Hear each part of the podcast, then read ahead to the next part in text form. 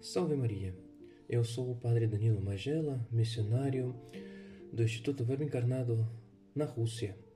E hoje, terça-feira, dia 29 de novembro de 2022, vamos meditar sobre o Evangelho de São Lucas, capítulo 10, versículos do 21 ao 24.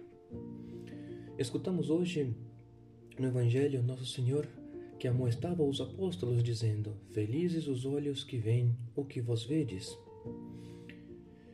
e por isso, nesta primeira semana do Advento, eu gostaria de propor como modelo a seguir a São José em sua constante contemplação sobre os mistérios de Deus.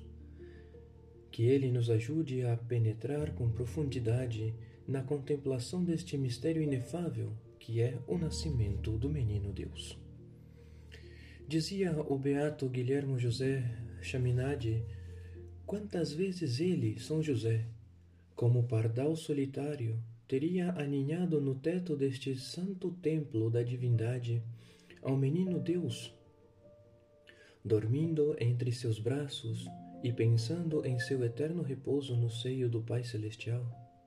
Imaginemos que para onde viajava São José com sua esposa e seu filho, seu lar se transformava em uma capela de adoração. Em Nazaré, Belém e Egito, são José contemplou a divina presença de Jesus Cristo e nos convida a fazer o mesmo de joelhos diante do Santíssimo Sacramento.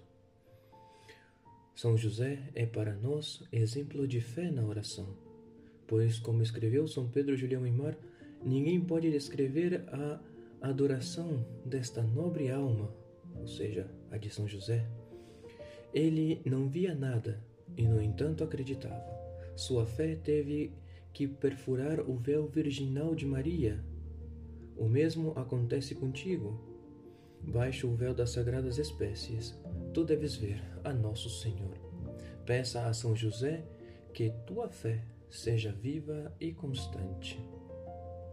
São José é a melhor pessoa para nos guiar neste advento, pois Deus o escolheu como o Pai amoroso do tesouro mais precioso que o mundo conheceu o Filho de Deus feito carne. Que assim seja.